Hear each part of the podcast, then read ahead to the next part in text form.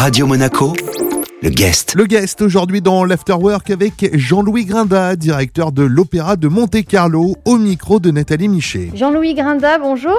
Bonjour. Vous venez de nous présenter la prochaine saison de l'Opéra de Monte-Carlo, une programmation euh, riche et vous souhaitez notamment faire la place à la jeunesse. Ben oui, parce que d'abord place aux jeunes, c'est pour ça que je m'en vais, et ensuite parce que je crois très fort qu'il faut faire maintenant confiance dans tous les jeunes artistes. L'Opéra de Monte-Carlo travaille avec les plus grands, avec Bartoli, avec Brinterfeld, tous les plus grands artistes du monde passent sur notre scène, mais également il faut savoir euh, dénicher les jeunes talents et leur donner l'occasion de se produire. Benepati, par exemple, un tout jeune artiste néo-zélandais, sera une révélation, je crois, pour le public de la damnation de Faust, et puis tant d'autres, et notamment place aussi aux jeunes pour le public, parce que nous souhaitons que les jeunes assistent au maximum à nos représentations, et nous avons même une soirée dans la saison dédiée aux jeunes, avec un tarif préférentiel, mais qui verront euh, le même spectacle que tout le monde, c'est-à-dire que ceux qui payent parfois très cher les places de première. Vous avez annoncé un grand événement pour 2022.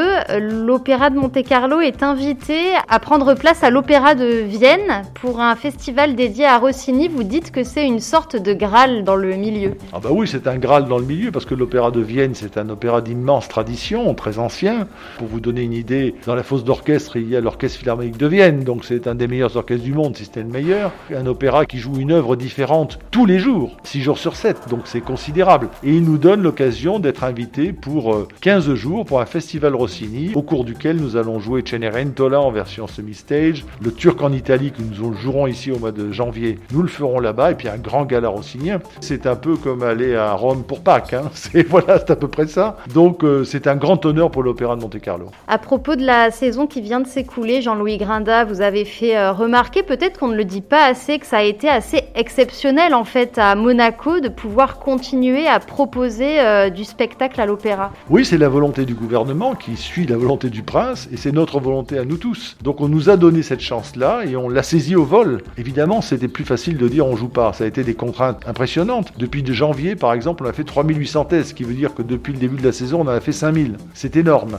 C'est toute une logistique, une infrastructure, euh, mais on a testé, protégé, isolé et on a joué. En plus, on était sur scène. Normalement, les gens qui venaient, eux, distanciés dans la salle, allaient voir sur scène un spectacle tout à fait normal et je crois que là, nous avons été les seuls au monde. Le guest, de retour dans un instant sur Radio Monaco.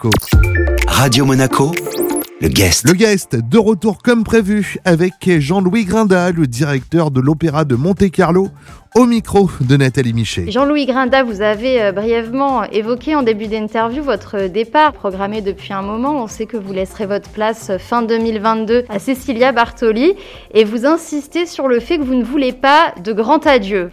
Évidemment, j'ai cité euh, le mot de Nouriev, le danseur, directeur de la danse d'opéra de Paris, à qui on parlait d'hommage et qui avait répondu avec son accent russe hommage, dommage, fromage. Vous voyez donc, eh bien voilà, je pense exactement comme lui. On est de passage, vous savez, on est là pour faire un travail, on nous donne les clés d'un bâtiment magnifique, on programme pendant 15 ans, et puis après, il faut passer à autre chose. Un théâtre, c'est une leçon d'histoire. Il y avait un avant, il y a un aujourd'hui, il y aura un demain et un après-demain. Il faut accepter et comprendre que cet après-demain ou ce demain doit se faire. Sans vous, c'est indispensable. J'ai choisi ce départ pour le bien de l'institution et pour le bien du public et j'en suis très heureux. Est-ce que ça signifie que la dernière saison que vous avez programmée, vous l'avez programmée sans même penser au fait que c'était votre dernière à vous? Euh, Je n'y ai pensé que pour deux choses. La damnation de Faust, parce que ça a été créé à l'Opéra de Monte-Carlo en 1893 et que je ne pouvais pas partir sans la faire. Donc ça sera pour la fête nationale 2022. Et deuxième chose, j'ai voulu absolument mettre un grand chef-d'œuvre de l'opéra du XXe siècle, Wozzeck d'Alban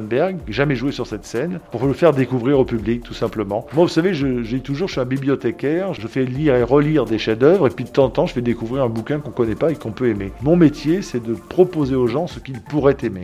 Après votre départ de l'opéra de Monte-Carlo, est-ce que vous avez des projets précis? J'ai beaucoup, beaucoup de, de, spectacles en prévision en tant que metteur en scène, puisque c'est une autre phase. J'ai trois vies, hein, enfin j'en ai même quatre. Donc j'ai directeur opéra de Monte-Carlo, directeur des Corriges d'Orange, je suis metteur en scène, je suis élu au Conseil national et je suis père de quatre enfants. Donc ça fait, vous voyez, déjà un truc assez fourni. Moi, ma, ma vie à partir de 22 aujourd'hui, telle que je peux la décrire, c'est des mises en scène un peu partout et ça me rend euh, très heureux. Votre vie de conseiller national, pas de changement dans ce domaine-là ah ben Jusqu'à la fin de mon mandat en février 2023, puis après on verra bien. On n'en est pas encore là, vous savez. Euh, heureusement, nous ne sommes pas dans un pays avec euh, des débats incessants. Euh. Ici, nous avons une stabilité institutionnelle certaine qui fait que la politique en principauté, c'est surtout une question de personnalité et parfois d'appréhension de, certains problèmes. Voilà, il y a des sensibilités qui s'expriment de façon différente. C'est normal. Et je crois d'ailleurs que c'est bien pour tout le monde. C'est bien pour le souverain, c'est bien pour le gouvernement, c'est bien pour nous les monégasques. Donc j'essaye d'être à ma place le plus utile possible. Jean-Louis Grinda, merci beaucoup. C'est moi qui vous remercie. Le guest a retrouvé en replay sur notre site, nos applications et nos différentes plateformes de podcast. Radio Monaco, le guest.